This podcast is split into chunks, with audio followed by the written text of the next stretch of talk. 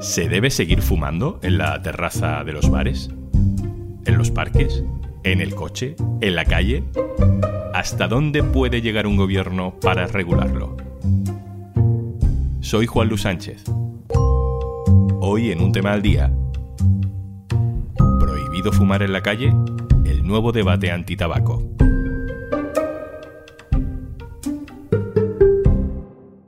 Una cosa antes de empezar. Hola, soy Juanjo de Podimo. Me asomo por aquí para recordarte que por ser oyente de un tema al día, tienes 60 días gratis de Podimo para escuchar miles de podcasts y audiolibros entrando en podimo.es barra al día. A ver si os acordáis de esto. Se trataría de evitar e de prohibir fumar nas rúas ou en lugares públicos donde a distancia física de seguridade non é eh, posible manter, cando se está en tránsito e en movimento, o humo pode prexudicar e prexudica a personas colindantes ou a personas en círculos cercanos. A lo mejor no te acuerdas, pero es Alberto Núñez Feijó prohibiendo fumar en las terrazas de los bares y en la calle, en Galicia, cuando era presidente. Era una medida tomada durante la pandemia que en principio parece que ya no está en vigor, aunque no está muy claro, pero escuchándolo ahora me fijo en que la justifica diciendo que el humo puede molestar a otras personas.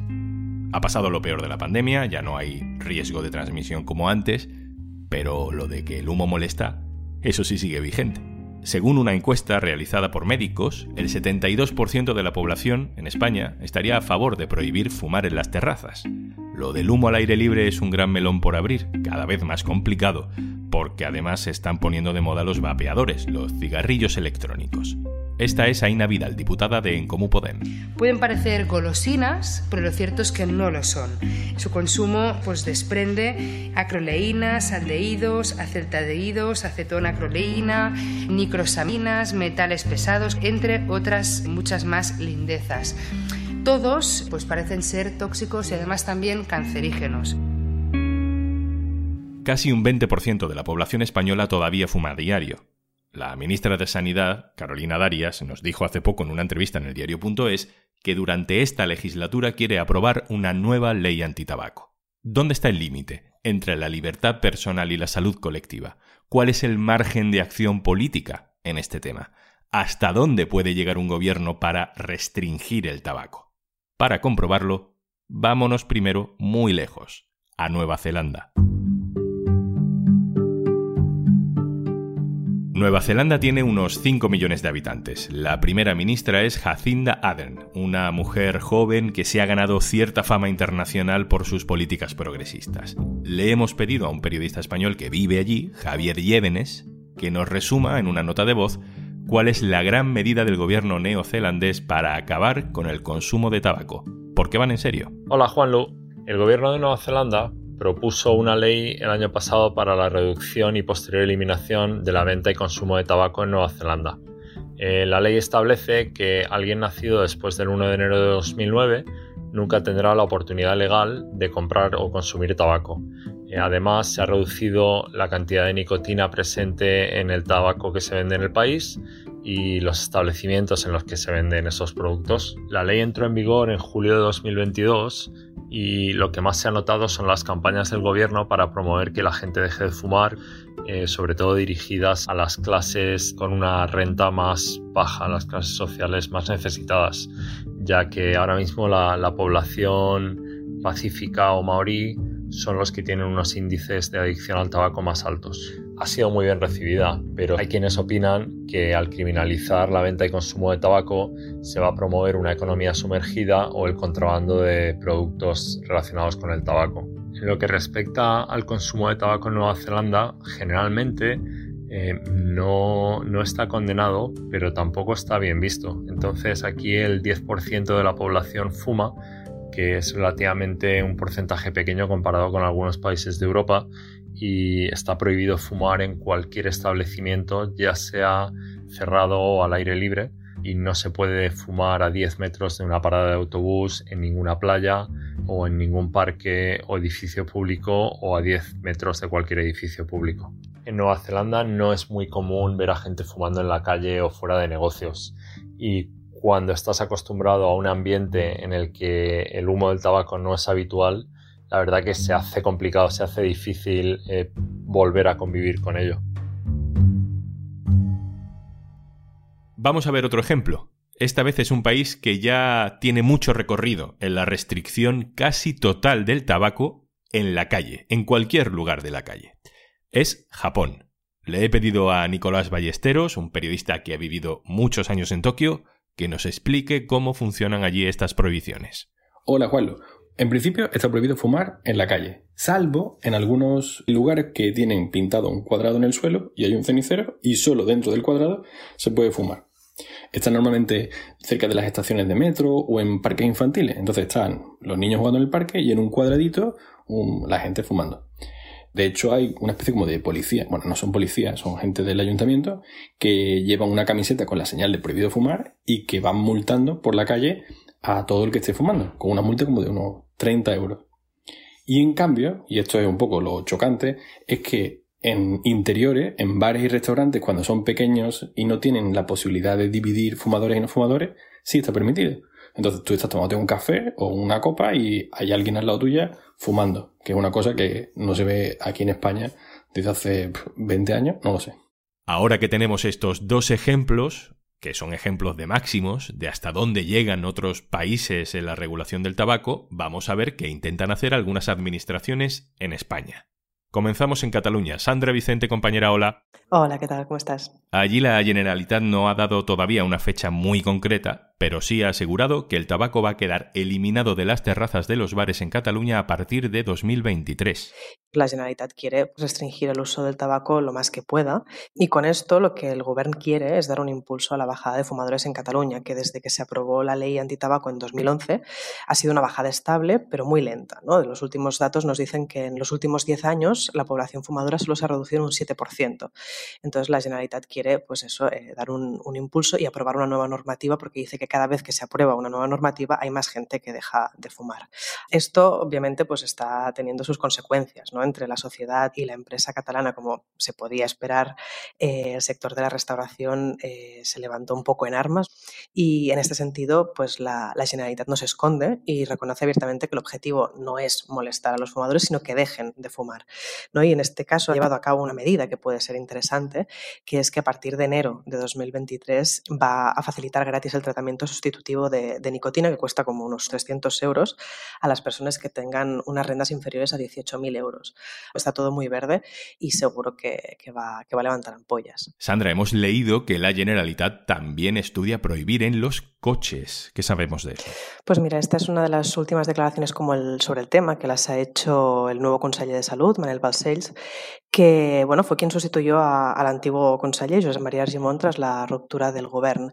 Y de hecho parece que Balcells sube la apuesta de su predecesor, que fue quien puso sobre la mesa la prohibición de fumar en terrazas, en marquesinas de autobuses y en accesos a escuelas. Sobre el tema de fumar en los coches, poco más sabemos. Se nos ha dicho que esto vendrá especificado en una nueva normativa que se está tramitando, pero todavía no tenemos fecha. Lo único que sabemos por ahora es que el nuevo conseller ha dicho que estará lista en 2023.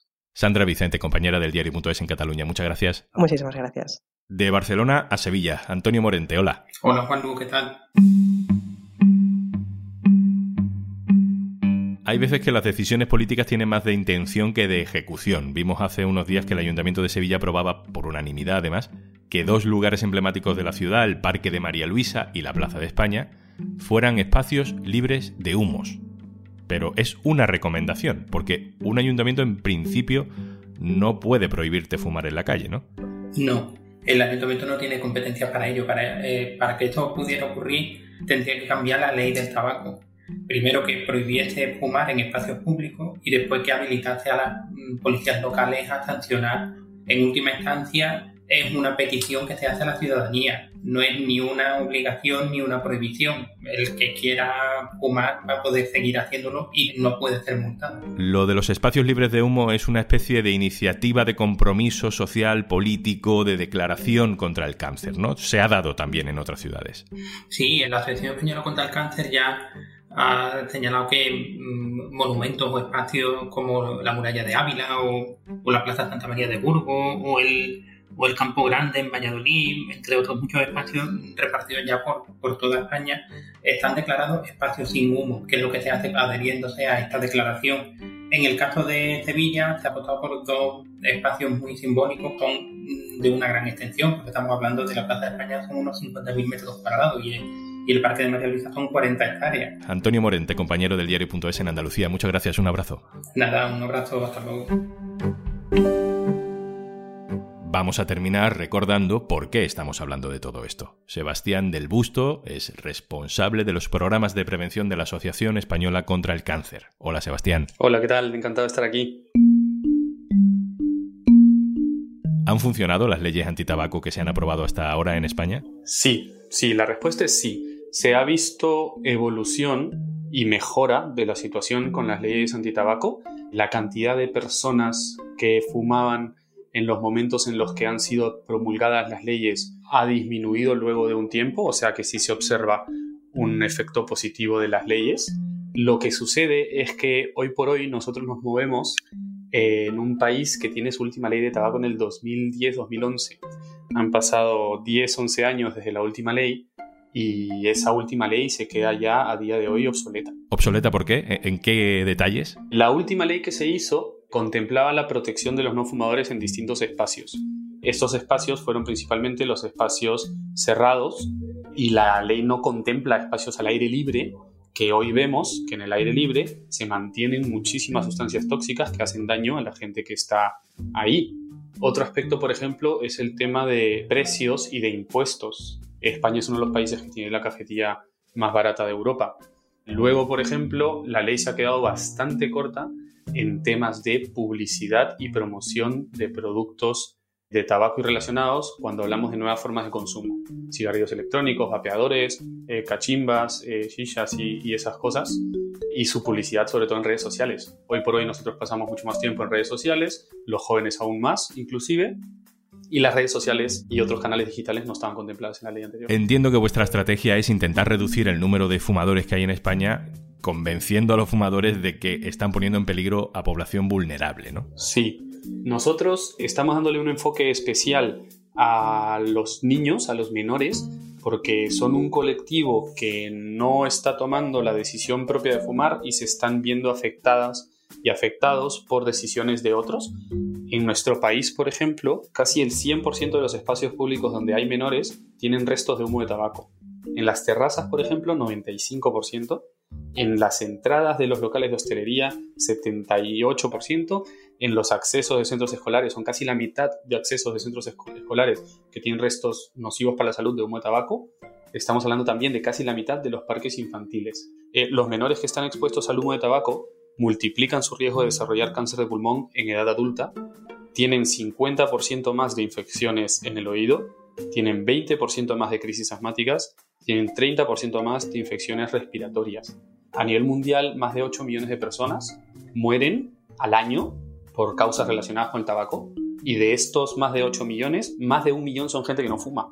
Entonces el, el efecto nocivo del tabaco en la salud, no solo del, de los fumadores, sino de los no fumadores, eh, es evidente. Y Sebastián, ¿cuál es el siguiente paso legislativo? ¿Cuál es la medida que a ti te gustaría ver por escrito en esa nueva ley antitabaco que prepara el gobierno? Hay varios puntos que son importantes, principalmente la expansión de espacios libres de humo en espacios comunes de uso público, donde nadie debería ver afectada su salud por pasar tiempo ahí. Creemos también que es importante trabajar en el incremento de la fiscalidad. Creemos que es importante trabajar en equiparar la normativa actual a las nuevas formas de consumo y creemos, por supuesto, también que es importante trabajar en los recursos que se le pueden ofrecer a las personas que ya son adictas a la nicotina, que hay muchos programas para dejar de fumar que también deberían ser potenciados. Sebastián del Busto, Asociación Española contra el Cáncer. Muchas gracias. Muchas gracias a vosotros. Y antes de marcharnos... 1, 2, 3, 4, 5, 6, 7... Así hasta 60. Disfruta de todos nuestros podcasts y audiolibros en podimo.es barra al día. 60 días gratis para que disfrutes de todos nuestros podcasts y audiolibros si te registras en www.podimo.es barra al día. 60 días gratis. Regístrate en podimo.es barra al día. Esto es un tema al día, el podcast del diario.es. Te puedes suscribir también a nuestra newsletter. Encontrarás el enlace en la descripción de este episodio. Este podcast lo producen Carmen Ibáñez, Marcos García Santonja e Izaskun Pérez. El montaje es de Pedro Nogales. Yo soy Juan Luis Sánchez. El miércoles, otro tema.